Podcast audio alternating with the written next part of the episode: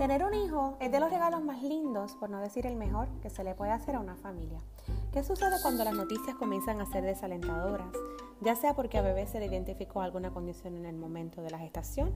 También, ¿qué sucede cuando en el trayecto comenzamos a notar cambios o atrasos en el desarrollo de nuestro hijo? Que hay de una mala práctica. Todo estaba bien, pero alguien simplemente falló.